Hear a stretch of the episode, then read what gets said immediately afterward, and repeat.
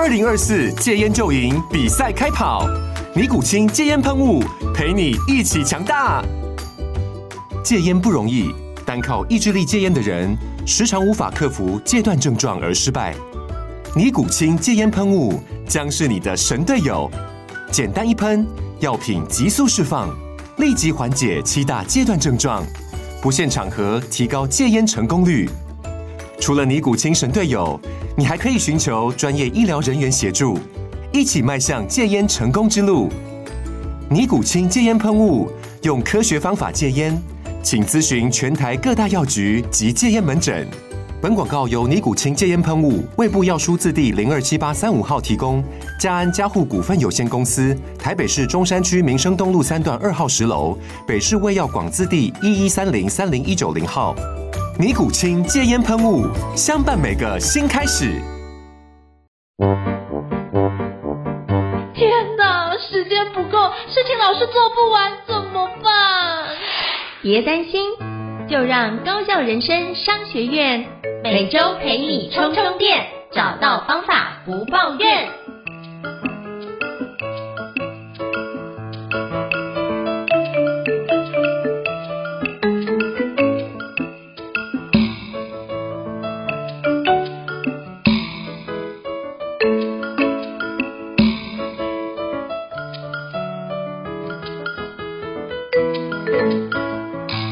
大家好，我是赵英成，欢迎大家来到高效的人商学院新书访谈节目。今天我们要介绍一本好书，那这本好书叫做《学习如何学习：补教界百亿团队培训师教你超高效的知识变现四步法》。那这本书的作者是王专老师哦。那王专老师是新东方教育科技集团的助理副总裁哦，就是看到这本书的时候，我真的非常兴奋。那时候出版社来问我说要不要推荐这本书的时候，我真的看完文章，我就觉得第一章看完我就觉得一定要，而且如果可以的话，我会想好好的访问王专老师，因为真的是遇到知己的感觉哦。因为包含里面一开始就写到王阳明先生知行合一，包含后面用的很多方式哦，我发觉九成的方式都跟我自己非常的相似哦，所以可以最后还附上一个我经常使用的心智图法，那也就是所谓思维导图，把整本书的内容再重新整合在一起哦。那我自己也是思维导图的心智图法的一个全球认证讲师，我就觉得遇到这样的一个同号的专家，怎么能够不好好的来访问一下？所以就是跟出版社来请教，说能不能有机会访问，就是王专老师哦。那方言出版集团也非常的帮忙，让我们今天非常荣幸能够邀请到学习如何学习的作者王专老师来跟大家分享，就是这本新书。欢迎王庄。老师，大家好，各位朋友，大家好，我是王专，很开心啊，今天有这个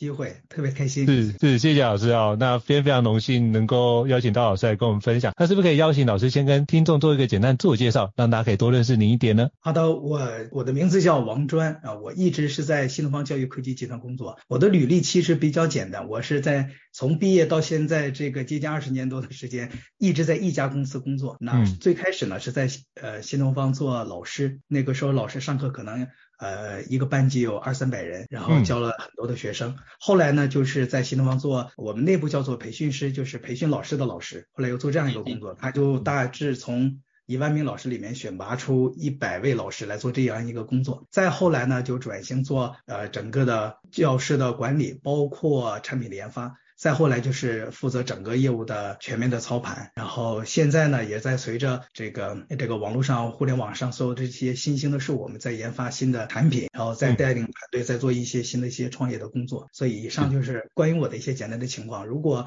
我给自己贴一个标签的话，我可能更比较喜欢的是一个终身的学习者，这也是我一直奋斗的一个目标，希望能够坚持下去。哇，真的是很棒！那是不是可以邀请王东老师跟我们介绍一下，就是新东方教育科技集团以及新东方学习成长中心呢？那我们可以多认识一下。对，新东方教育科技集团，我我们是一家专门专注于让孩子能够在学习方面得到全面帮助和成长的一个呃培训机构。那到今年为止，我们做了差不多有呃三十多年。三十年，然后一直在这领域深耕。那我负责的学习成长中心呢，是整个可以理解为青少年跟他学习和成长有关的各类的学习产品研发和运营的一个管理部门。然后我和我的团队呢，一直在致力于帮助孩子更好的学习、更好的成长、更全面的成长。然后，嗯、呃，我我们的公司的创始人是俞敏洪老师，他一直强调就是人要终身学习，人应该有全球的视野。呃，一个好的学生应该是一个全人教育，他应该对他的培养更加全面、多方位的。然后这个也是我们一直在追寻的一个目标吧，一直在践行的路上，希望能够越做越好。哇，真的是很棒哦！那俞敏洪老师也是我非常敬佩的老师哦。那是不是也邀请王端老师分享一下，当初会写这本就是学习如何学习这本书的初衷跟起心动念是什么呢？这个还真的是一个很机缘巧合的事情。其实最早学习如何学习这本书的书稿，嗯、实际上是我个人按照书中的方法整理的自己的整个学习方法的体系。然后早期的时候其实没有想过出版，是有一次我们在做分享的时候，呃，嗯、然后我就想一想，那分享什么呢？那我就把我当时用的这个学习方法公开，从头到尾讲了一遍。然后最后会有网友提问到说，能不能分享出来？我发现这个方法很好，有没有详细的一个完整的书籍？然后那次分享之后，我在想，还真的应该是可以把它出一本书。后来也感谢这个呃各位出版社，包括现在的方出版社，包括中信出版社，然后通过这个通力配合，这本书就问世了。然后也算了了我一个个人的心愿，因为本身一直在做老师做知识分享，然后就。哎，能够用书籍这样一个载体与大家见面，也特别开心。哇，真的是很棒。那我也想要跟老师请教，就是因为这本书主要强调就是用王阳明先生的知行合一的角度来书写的四个步骤。那一般读读者想要开始入手老师这本书的话，你会建议读者怎么样阅读跟使用这本书呢？对，我觉得呃，阅读这本书的时候，首先要保持一个特别轻松的状态。就是有的时候我们谈到学习这个事情呢，会把它想得特别沉重。哎，它是个很艰巨的事情。呃，由于把它想得越神圣呢，越不容易开启，然后越觉得这个事情很复杂。我只有这个一定把所有事情都安排好，一切都调整得非常恰当，然后这个时候才能开始学习。其实我觉得可以摆脱这种压力。整个这本书，我希望它是一个很轻松的。我们通过一种呃，不是那种非常呃深奥的、非常官方的、非常学术的方式去交流，而是用，而是真的在一种比较好操作的方式。然后用一种比较流畅的文字，能够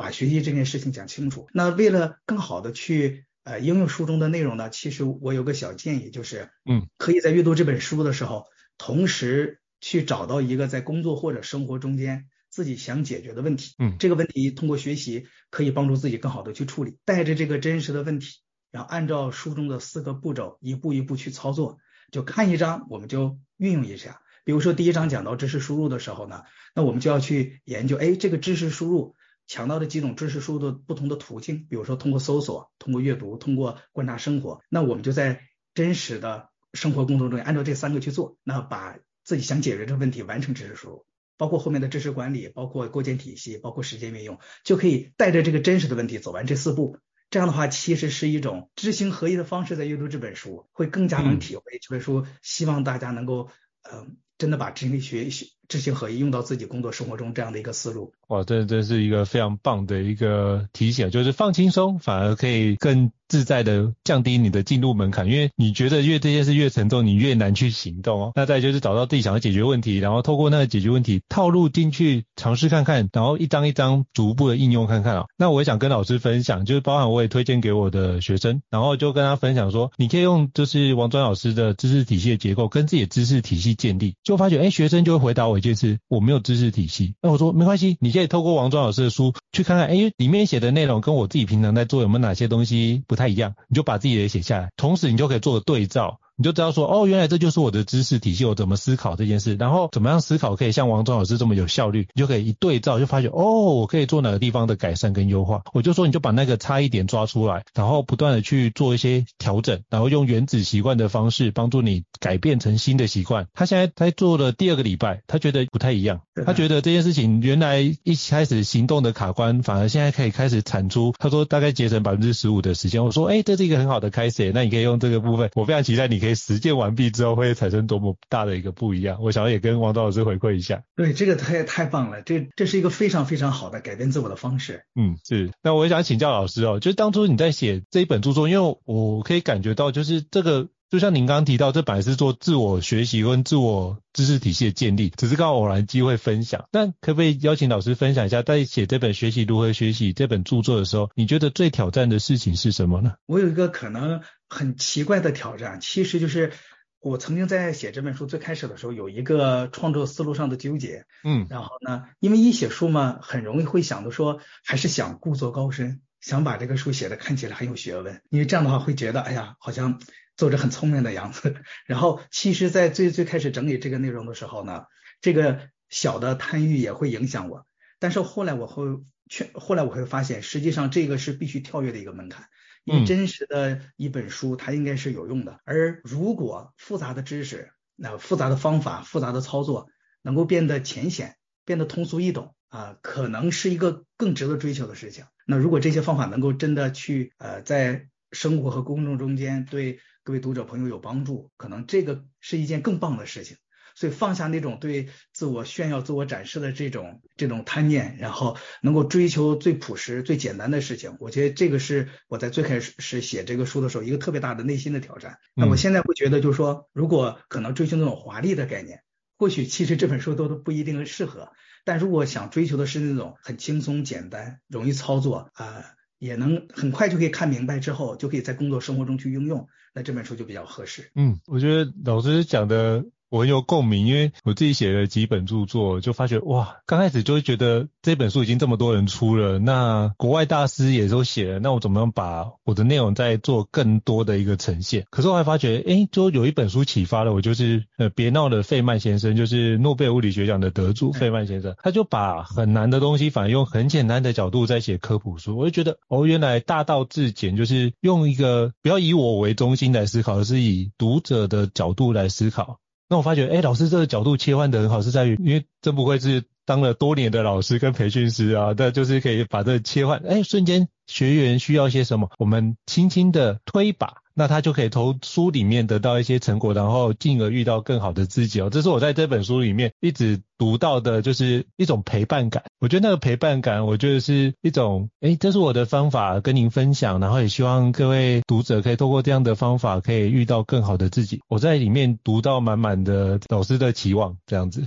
感谢感谢，对，我觉得这很棒。那我也想请教王庄老师，因为像您在就是新东方教学这么多年，做了内部的培训师，那后来就是做了经营管理者。那我想请教老师，那一般人遇到的学习障碍有哪些？那那是不是可以跟我们分享一下这些学习障碍该怎么破除呢？啊、哦，我觉得学习跟哦不比较常见的学习障碍，我看到的有这么几类。第一种是、嗯、呃，尤其工作后的。工作后的这呃各位朋友呢，就是他会容易把学习和工作当成两件事，于是导致自己是完全没有时间投入到学习里面。很多朋友其实都知道学习是一个应该坚持的事情，但是呢，自己平时工作这么繁忙，哪有时间去学习呢？这两者就很难平衡，最后导致就没有办法成为一个真正的终生学习者。其实这是有一个呃，我最开始也陷入这种误区，后来会发现，实际上这个是有办法调整的。因为学习和工作它其实是完全密不可分的，就跟学习和生活是密不可分是一样的。我们需要把它融合在一起，把几件看起来不同的事情变成一件事情。那这样的话，会发现我在工作中间去学习，我在学习后去工作，我在工作中间去，我在学习中间去生活，在生生活中去学习，能够合二为一，然后就会发现我们的时间其实是可以够用的。那另外一个呢，就是我发现。很多人在学习这件事情上，包括我当年的自己，就会有一种坚持上的洁癖，会认为如果呃发誓要学习了，我居然有三天没有学，我就很强的负罪感，然后最后导致的是更难坚持。后来我时间这么长时间，我会发现，其实三天打鱼两天晒网，其实是已经不错的一个学习习惯了。我们平时生活还有还有休还有周末需要休息。那学习也一样，我们其实是需要调养生息的。如果真的这几天状态超差，那停两天没有任何关系，不需要给自己坚持的洁癖。然后只要准备好了继续学习，这样的其实稍微断断续续的，但一直在坚持学习，反而更容易让自己放下心里的负担，能够坚持下去。那么还有一个就是一定要让自己好开始，就是我最开始也会遇到这个困难，就是因为一上来就希望一切都是完备的，嗯，就那好像差一步，我就感觉这个事情不应该开始做。那后来会发现，开始其实是完成，甚至完成是比完美还要重要的。所以找一个小的切入点，一个小的开始，小的切口，让自己先把事情做起来。做的时候就会有新的感受。这就就像之前跟我在书里也提到看过一句话一样，说写作最难的其实就是写下第一个字。对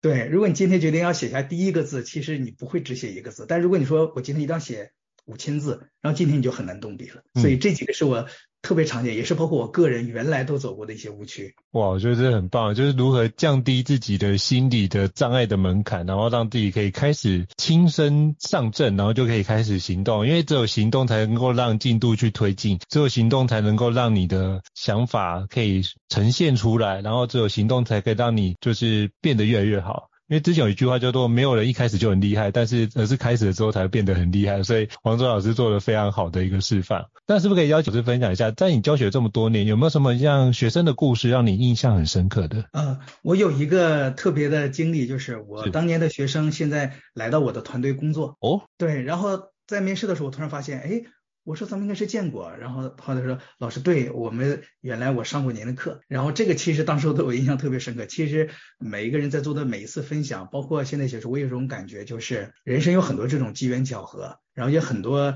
呃自己做的这些事情，然后在不经意之间，然后就会影响到别人，然后其实这个影响别人反过来就会影响我，就让我对这个做这个事情产生啊无限的动力。那我觉得。就会让我觉得能够认认真真分享，如果真的能帮到一些人，是一件很好的福报福报吧。然后自己也特别开心。然后现在这个呃，我当年的这个同事，现在学生现在也是我的同事，我们一直到现在还在一直工作着，然后就会很开心。然后出差的时候，因为新东方在很多城市都有这个呃分的公司、分的学习分部，然后呢，我们出差的时候也会遇到我之前的一些其他的学生，然后就会发现。哎呀，这个这个真的是一个做分享或者说做这种知识分享者一个很大的快乐吧。我觉得真的是很棒，就是那表示老师真的教得很好，然后带来就是新东方可能带给学生有很大的一个感动跟收获，所以他也认同这样的理念，所以进来就一起工作。我觉得这是一个非常棒的一个企业文化跟传承哦。那老师在书里面也提到，就是如何知行合一之外，其实也有提到，哎，我们如何做选择？我也想请教老师，就是现在时代里面，我们该怎么样做对选择，并且实实现那些深度的学习，并且应用出来？我觉得这件事情在现代人来说，我觉得。是不容易的。对，我觉得现在这个在做选择的时候，呃，我尤其最近几年有越越发深刻的感受，就是其实人在选择之前，特别值得建立的是通过呃学习、通过实践、通过知行合一的方式，找到属于自己的选择的标准和评价标准。嗯，就是很多时候我们面临的是具体的选择，我们就是在想是选 A 还是选 B 还是选 C。其实人生这样的选择太多了。对。那更加比这个更重要的是，你用什么样的标准来做出这个选择？这个标准实际上其实是影响我们一生的这个，无论叫价值观也好，无论叫人生观也好，世界观也好。那这个选这个标准其实有一点点像什么呢？如果说的更通俗一些，就是它其实是你人生面对不同的事情，你的排序是什么？嗯，你的排序其实会影响我们做的所有的选择。我举一个案例吧，呃，大家可能看过很多很厉害的人。很多呃，无论企业家也好，名人也好，经常会聊一句话，是说，哎，我现在其实一切都做得很好，但我唯一的遗憾就是当年没有好好陪伴自己的孩子。嗯，实际上这个这个选择本身当时就意味着一个排序，那就是事业的成功是超越孩子的陪伴的。它其实这个这个背后是有个选择标准的。那如果我们能提早意识到自己这个选择标准，可能就要在选择之前问问自己，这个标准是不是够好？有的时候，当把标准列出来，我们会发现，好像不一定事业的成功就比孩子更重要。那我现在在做事情的时候，我在想，那当我面对非常繁忙的工作的时候，我一定要告诉自己，我的标准是什么？那我希望就是我的家庭生活，我的个人的生活，然后包括我的工作，我希望他们是一个三者是都非常重要的。那当如果有重大冲突的时候，我还要还明白哪一个要排在更靠前的位置。比如说，可能我把家庭会放在更靠前的位置。当我的表，当我的选择定了之，当我的选择标准定了之后，我在面临具体的选择的时候，可能就会更好。我举个例子，当年在新东方呢，也要面临可能是在总部一直做产品的工作，还是说要到学校去做校长，但是那个要在不同的城市之间去呃走，然后可能我的孩子没有办法陪我到不同的城市。那面临那个选择，后来。呃，我也跟公司说，那我还是选择持续做产品，然后在这个北京能够把这个事情一直做好，然后放弃了当时看来更好的这个职业发展的机会。但是这种不如果没有标准的话，这个选择在当时是非常困难的。但是如果有了标准，其实有一些看起来艰难的选择没有想象中那么困难，因为你知道你的排序的要求。那最后证明，实际上在北京后来我做的事情啊，随着他越做越好之后，其实给自己创造了一条以前没有的成长路径。因为在以前，大家是需要先成长为校长，再成长为其他的更高级别的管理者。但最后发现，我们可以通过在这种呃研发上，在这些总部的这种工作，依然可以走出一条职业发展的通路出来。嗯，所以有的时候面对艰难的选择的时候，其实不是选择本身排序的标准，是就会对。所以那排序标准其实是很重要，就是我们的价值观以及我们怎么看待相关的人事物。其实我会发现，这排序标准会随着年纪会有不一样的排序，所以我们可能要定期去把这个人生排序做个动态的一个调整，就会让你在当下的或是接下来三五年的时间过得相对自在很多。所以我觉得王端老师这段的分享是非常好的一个提醒。那是不是可以邀请王端老师？因为我在。因为我知道之前就是因为法规的关系，所以新东方做了很大的一个转型。那是不是可以邀请跟我们分享一下？其其实就包含你书里面有提到，就是在 TikTok 直播带货，或者是开始做相关的转型的时候，但你也是冲在第一线嘛，因为毕竟是产品的研发的主管。但是可以邀请你跟我们分享一下，你当初在这转型过程，您怎么样去思考跟怎么样去因应？对，呃，最开始的时候是有很大的。这种手足无措的感觉，会不知道未来会是什么样子的。嗯、呃，整个行业产生了非常非常天翻地覆的变化。但是我后来会发现，呃，包括于老师跟我们在开会的时候在聊，就说人在面临重大危机的时候、重大变故的时候，你是不是能保持一个清醒的头脑？其实这个时候最考验人。我们平时经常会说，人要提升自己的认知，提升自己的思考能力。嗯，但人在情绪激动，呃，人在事态变化特别波动的时候，能不能保持一个冷静的思考？我觉得这个当时对我来说醍醐灌顶。后来我们就在想，就说我们每次看书都会说，每次危中间都有机会，呃，危机危机都是要，每次危险都有机会。可是当真的到来的时候，是不是能够坚持这些话，坚持这些道理？这其实是最大的考验。那后来我们就选择跟团队说，实际上。呃，我们就按照这样的一个思路来。既然行业已经产生了重大变化，我们全队整个团队讨论完之后，叫给自己团队想了一句特别可爱的话，叫“我们只不过没有换公司，但是换工作了 ”。OK。那如果人生换没有换公司换工作，这比换公司其实要难度低一些。那既然是这样，还是这样一群人，呃，在工作了很多年之后，有一次机会适应一个全新的工作，打破自己，可能这就是个机遇。后来呢，我们就开始。用这个方式去研究，那我们就重新研究客户会会需要什么。后来我们就做了很多看起来跟以前没有关系的事情，但现在还都还做得还不错。然后呢，也有一些起色。然后在这个过程中，呃，到现在为止，团队反而产生了更强的这种凝聚力。而且现在我感觉抗团队的抗压能力就变得更强了。大家对很多事情都会觉得，其实遇到这个困难都是小事情了。然后这个是我原来没有想到，原来会觉得大家可能会要困顿很久，但是现在会发现。其实真的是经过这一次，包括我自己做事情的心态就会变得平和特别多。因为你见过的风浪越大之后呢，你可能越来越平和了。然后我们我们开玩笑说，如果我们的内心是一个筛子，上面有很多孔洞，然后呢，以前我们山眼是很小的，所以呢，很一个小石头就过不去了，内心就会很纠结。但是现在这个随着这个重大的变化，我们山眼现在变得非常非常大，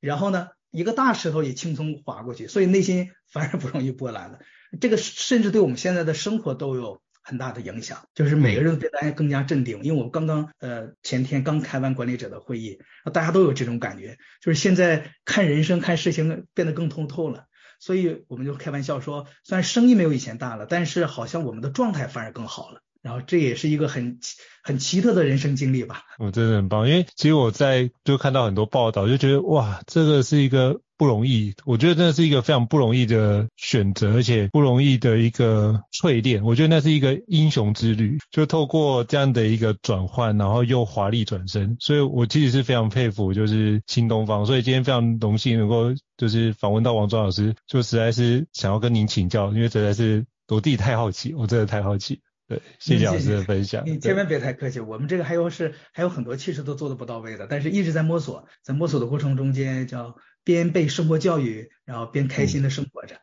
哦、嗯，对对，很棒。那我也接下来请教王庄老师，因为其实要做到这件事情，很重要是你对于不管是对于你的客户或者是学员的一些观察。是很重要，就从他的生活里面到底他需要什么？那我也想请教老师，其实那老师怎么样去提升那些认知力跟锻炼你的洞察力呢？是不是可以邀请老师跟我们分享一下这一段？好的，啊、呃，我觉得提升认知力和锻炼洞察力是一个非常非常重要的事情，让自己的整个的思考水平得到大幅的提升。嗯、然后呃，我说几点可能我在呃书中有提及，我平时应用过程中觉得比较好用的几个方式。嗯、首先第一个呢，就是也是在书中我反复强调的，就是一定要把写和做结合起来，写东西做事情，用写来代替呃更具象化知行合一中的知这个环节，就是一旦有了思考，一定要写下来。然后这是一个锻炼思考能力特别好用的方法。那我现在一直在坚持，比如说我们最近业务如何做转型，那我会写大量的文字来看到，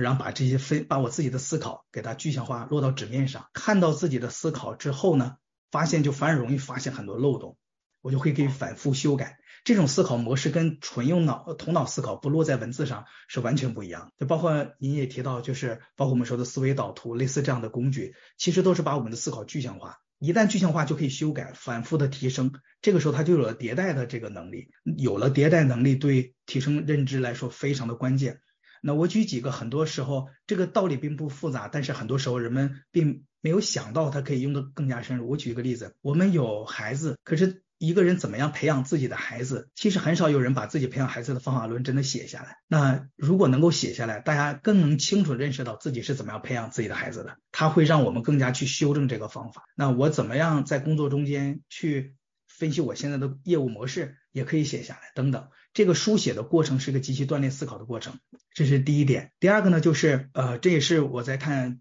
德鲁克他写的就是叫反馈分析法。那我们提前写下来我们对一个事情的预判，然后一定要写下来，因为如果不写下来，我们的大脑会欺骗自己，会告诉我们以后哪怕自己预判错了，将来也会找个理由。其实当时我也是这么想，但是后来我们坚持，就是我在面试的时候呢，会面试完就写下来我对这个人发展的预期，然后经常会发现早期的时候特别崩溃，我发现。我觉得面试中间，我认为这个人是将来是什么样子的，百分之七八十都是不准的。然后有了这个当时的记录呢，就可以比较好的去修正自己的这个想法，所以这样就可以把自己的思考和真实的实际情况结合起来。有的时候我们在看呃书啊或者看这些的时候，他其实已经把事情固定下来了，这个结果已经确定了。但是现实生活通过这种跟思考这种预知，把自己的预测写下来的方式，能更加的知道自己对事情的判断力怎么样。比如说，最近大家可能看到某些公司发展的很好，那现在又有类似 ChatGPT 等这些所有新的这些呃 AI 的工具，那未来这些到底对呃将来有什么样的影响，就可以写下来。那我最近自己写了一个，我的判断就是说，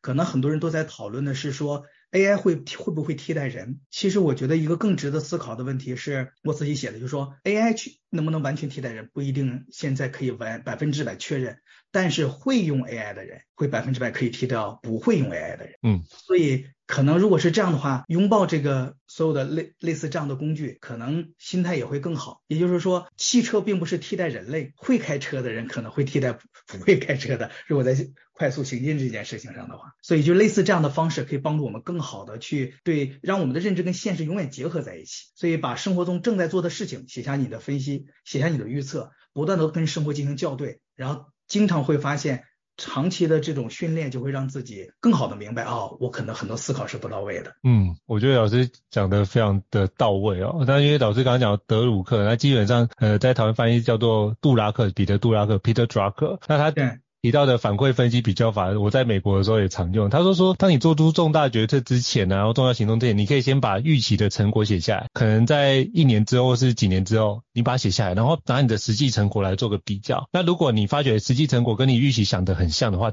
基本上 you are on the right track，就是你在一个正确的道路上。那如果发觉你越做越辛苦，越做越不轻松，而且成果没有展现，就代表一件事，你做的可能很多的事情不是在做正确的事哦。所以大家可以用回去找一下，就是刚刚王端老师提到反馈分析比较法的方式，可以让你可以做一些相关的调整哦。哇，我那时候听到老师讲到这个部分，因为我也常在 用，所以就觉得哇，真的是遇到同好，真的是很棒。这个方法真的是非常非常好，机器推荐。我现在因为在做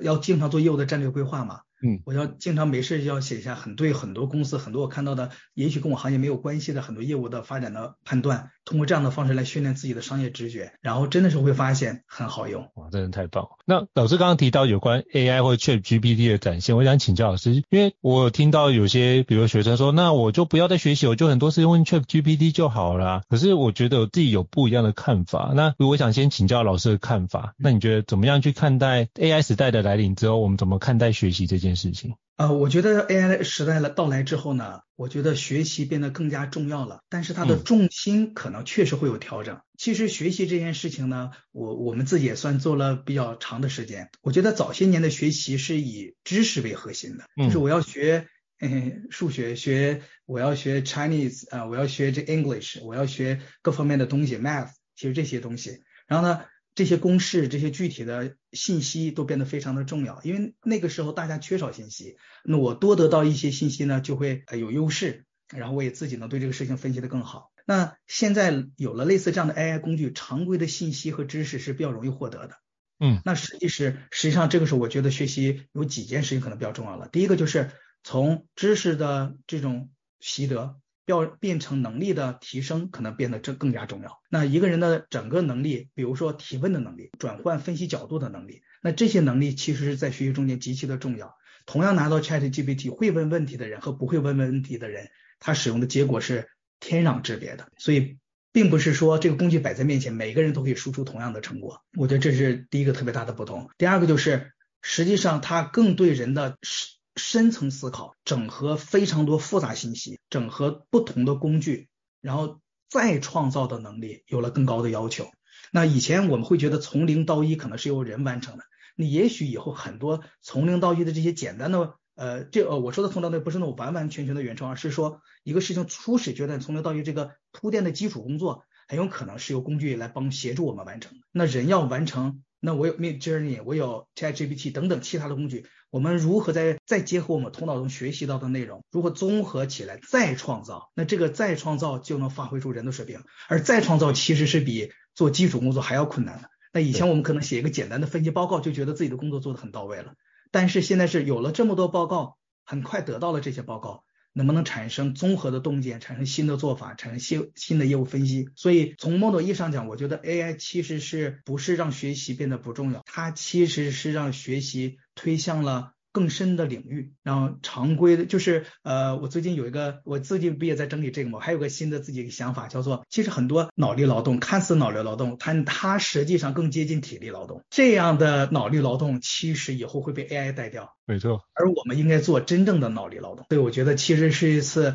AI 和人脑的重新分工。我们如果任何一次变革，我觉得都是。都是一次重新分工，有了汽车，有了马车，其实重新分工之后会产生司机这样的岗位，那它其实是会有变化的，还会有新的赛车手。那只要在重新分工中间找到自己的位置，与这个 AI 进行配合，那每一个人都变成一个强大个体，每个人都是一个超级个体。我觉得其实新时代有很多新的机会，那这也会对包括未来带孩子学习等等。我觉得，比如说我最近写的另外一个想法就是，可能培养孩子各类工具的使用。就成为新的教育里面非常的重要的事情。那以前我们可能学习知识，但是学习如何运用工具，如何运用工具产生技术结果，如何在技术结果之上进行再创造，这样的培养，可能以后呃，至少对我来说，如果我现在培养我自己的孩子，我会认为它是一个我要额外关注的方向。我、哦、非常感谢，就是王忠老师跟我们分享这段，就是你刚刚提到很多的脑力劳动，比较像是体力劳动，我真的觉得这是太太太棒的一个注解啊。其实我发现它是可以帮我们从那个体力劳动里面释放我们的一个创造力。像你刚刚提到那个跟孩子，我也很有共鸣。像我就是打算完全不让孩子去上任何的补习，而是我把那些补习的钱，然后去买目前所有的 AI 工具，让他去。从小开始锻炼，像我们最近就在跟孩子一起创造，用 Midjourney 用 ChatGPT 来创造一本绘本。嗯，孩子自己做出一本绘本，然后他怎么样去展开？那他有什么样的故事，我们来协助他去发展。我觉得这是一个非常好的一个亲子对话，然后展开。那我们预预计这个月底会，呃，四月底会完成这个一本书。然后我就觉得想要让孩子去发表，我觉得那是一个非常棒的一个学习技能工具，但是又有陪伴。孩子的一个很好的状态啊。那刚刚老师也提到，就是从知识的习得变成能力的提升，那整合与再创造能力有更高的要求，所以我反而就是基础功的奠定会是比过去更讲究，因为可能过去六十分就及格，可是现在因为 ChatGPT 或相关 AI 工具出来，你可能及格分数从六十分变成八十分，所以你反而要。把那个基础功做更好的扎实的学习，我觉得这件事情是未来会走的方向哦。就是我觉得刚刚王做的非常好的提醒，这样子。好，那我最后也在想想要请教老师，就是像老师书中有提到一个叫做理想生活的关系影响力哦，那我也想请教老师，我们该怎么打造？因为这一般学习书里面不会提到，但我觉得看到那一段的时候，我就觉得老师并不是用学习书的角度去看待这件事，比较像是。如何透过学习，如何学习来去圆满我们的人生的角度来看待这件事，所以我也想要跟老师请教一下，如何打造我们的理想生活的关系影响力。呃，这个是特别棒的，我觉得这个刚才您的这个呃解读也特别棒。其实呃，学习如何学习这本书，我更多特别希望的就是我们其实掌握学习这个方式之后，掌握呃通过书写和做事情结合的这种方式，写作合一的方式，如果真能把执行合一做到位。实际上，人生的方方面面都值得学习，并不是只有传统意义上认为的数学、物理应该学习。嗯，其实人生的各个方面，我们的亲子关系值得学习，夫妻关系如何相处，其实是值得学习的。而这些事情对人生有重大的影响。但是经常会发现，实际上我们有大量的笔记都是在记录，比如说工作如何做，如何做 PowerPoint。但是好像很少有笔记记记录是我如何跟我孩子相处，我用什么方法跟他相处，然后有很多笔记记录我跟我如何跟爱人相处，如很少笔记介绍说我怎么跟自己相处，跟自己的关系如何去打造，包括我跟朋友的关系。那我觉得第一个可能特别重要的就是这些关系是需要学习的，因为有很多事情不需要，因为他比如亲子关系，我们跟这一个孩子走完这一段他的童年，那他的童年只有一次。如果把这一次直接做成试错，其实代价是比较大的。而如果真学习的话，我发现，呃，这个任何一个领域都有大量的内容是值得可以学习的。如果稍加整理，按照书中四步的方法，能整理出一个自己亲子关系呃的体系，呃，自己要做夫妻关系的体系，可能未来就会很好。我举一个例子，就是因为有两个孩子，我要带他们学习，我在想，那我我虽然我在做这个类似的行业，但是如何去跟他俩相处，如何做，我应该整理出来。所以，我最后我给自己写了四十八个跟他可以陪伴的任务。那我为什么做四十八个任务呢？是说，我觉得有的时候点醒人的不是真正让人醍醐灌顶的，不是一句话，呃，然后是那句话就像一个点，就像一个呃点火器一样。其实真实的能够让人产生醍醐灌顶的改变，是这些真实发生的事情。那也就是说，让孩子真正产生改变的话语只是一部分，而是那些事情。所以我在想。那我如果能陪伴孩子经历更多的事情，才能去陪陪伴他的勇敢。怎么让怎么在这个过程中去处理？如果想培养陪伴，让孩子更加具有独立性，那从小可能让他独立照顾自己，让他学会独立思考，嗯，让他有问题之后能够通过自己的搜索判断，结合各类工具自己去分析答案，而不是说爸爸爸爸这是为什么？爸爸爸爸嗯，这个这个是什么原理？那我希望通过这样的实际的任务，所以他要学，比如说搜索任务。他可能要学自我去搜索过程怎么去辨别任务，他找到的信息是正确的还是错误的。所以，那我把这个写下来之后，我会发现，当我再处理亲子关系的时候，我就会发现，哦，有些任务可能不合理，不适合我的孩子，我就可以更换掉。然后，因为我陪伴他一起完成这些任务，然后，然后我就会发现，就像您刚才说的这个用 ChatGPT 的方式，我觉得非常棒，就是他其实反而找到了一种亲子相处的方式，因为我们在一起变成我们是一个 team，一个伙伴。我们要一起去攻克一些难题，然后一起完成这些任务。这个过程中沉淀出来的东西，恰巧是要让他学习的。而原本的，我希望这些学习其实是通过我的说教告诉他的。你应该这样，你要有独立思考。我今天跟你讲，人为什么要独立思考？可是当他的任务就是自己找答案，自己判断信息真假的时候，其实他就慢慢变成一个独立思考的人。然后呃，比如说我们最近在讨论到一个任务，就是有哪些大家都认为是对的事情，但你觉得也许有一些问题。可能这个将来会培养他不那么去从众，有自己的独立的人格，类似的这样的事情。那我觉得其实所有这些关系，有的时候我们重视这些关系，但没有系统的学习，没有形成自己的相处的方式，所以这些关系打造有的时候太随性了。那可能这个过程中间，我们也投入一些精力去学习，然后也在事情中间磨练知行合一。可能这些关系会做得越来越好。而周围很多的关系，包括跟朋友的关系、跟自我的关系、跟爱人的关系、跟孩子的关系、跟父母的关系，我觉得这些都太值得做了。那尤其跟父母的关系，我有最近有个慢慢接触就会发现啊，我以前就会用喜欢用我我认为我孝顺的方式去对待父母，后来会发现其实他们有自己喜欢的方式，而找到这个方式其实更关键，这是第一个。第二个呢，跟自己父母在一起就有一点点像孔子说叫色难，就是在孝顺中色难是很是是一个常见的现象，就是你很难保持和特别好的和颜悦色的状态，有的时候说几句话就着急了。那我现在就坚持，那我。我要跟父母说话，无论怎么样都要保持心态平和，都要保持语气平和，然后慢慢的去这样的去调整，最后会发现，当这些关系变好之后，我自己真的会对这些关系，我真的是对幸福比财富比在职场上我这个事情都做到多大，对我这个每一天的幸福感是有巨大的影响的。所以那天我看了一个。一个话大致的意思就是说，如果你想变得超级富有，你可能人人生需要几个大高潮才有可能变得超级富有。但如果你想变得幸福，其实你需要人生每一天有很多小高潮。嗯，这些小高潮其实往往来自于这些关系，所以这也是一个最近特别大的一个感悟。哇，真的是一个很棒的分享。就是像我觉得刚刚老师提到那四十八个陪伴孩子的任务，我就想说。这个应该可以成为老师下一本著作的一个内容，对，因为这件事情是一个很棒的一个开始。因为很多的家长，就我对对话到的很多家长是不知道怎么陪伴小孩的，然后他就是因为不知道，然后聊两句就不知道怎么往下接，所以他就只好送孩子去学才艺，送孩子去学补习，然后就希望孩子不要输在起跑点上。他认为这是他能够给孩子的。相关的一个注意，但其实更多时候，如果能够跟孩子一起陪伴他成长，然后一起跟他用伙伴的方式去打怪，而我觉得都是一个很棒，甚至跟孩子一起玩就是游戏，我觉得都是一个很好的一个开始啊。所以我真的非常期待老师可以把这四十八个陪伴孩子的任务能够出版，然后就可以让更多的人可以受益，我觉得很棒。因为对孩子来说，我们只会是他的父亲，不会是他的老师，因为他们不管我们事业做得再大，对他来说，我们的身份就是他的爸爸。那是的。而且要对长辈保持圣然、和颜悦色，然后平心静气，我觉得这对很多人都是功课，因为我们常常会没有下班的状态，就是就算下班还是一样是上班的状态，就是讲求速度。可是有时候跟长辈、跟家人相处，我们或许要让自己提醒自己，哎，我们自己。要下班了，那也开始用跟家人好好的相处，保持愉悦状态，这样可以让自己每天都有小高潮，然后都会让幸福垂手可得哦。那最后想请教王庄老师，就是那这本书出版之后，最近有什么样的一个新书分享活动，或是相关的一个内容，请老师跟我们分享一下。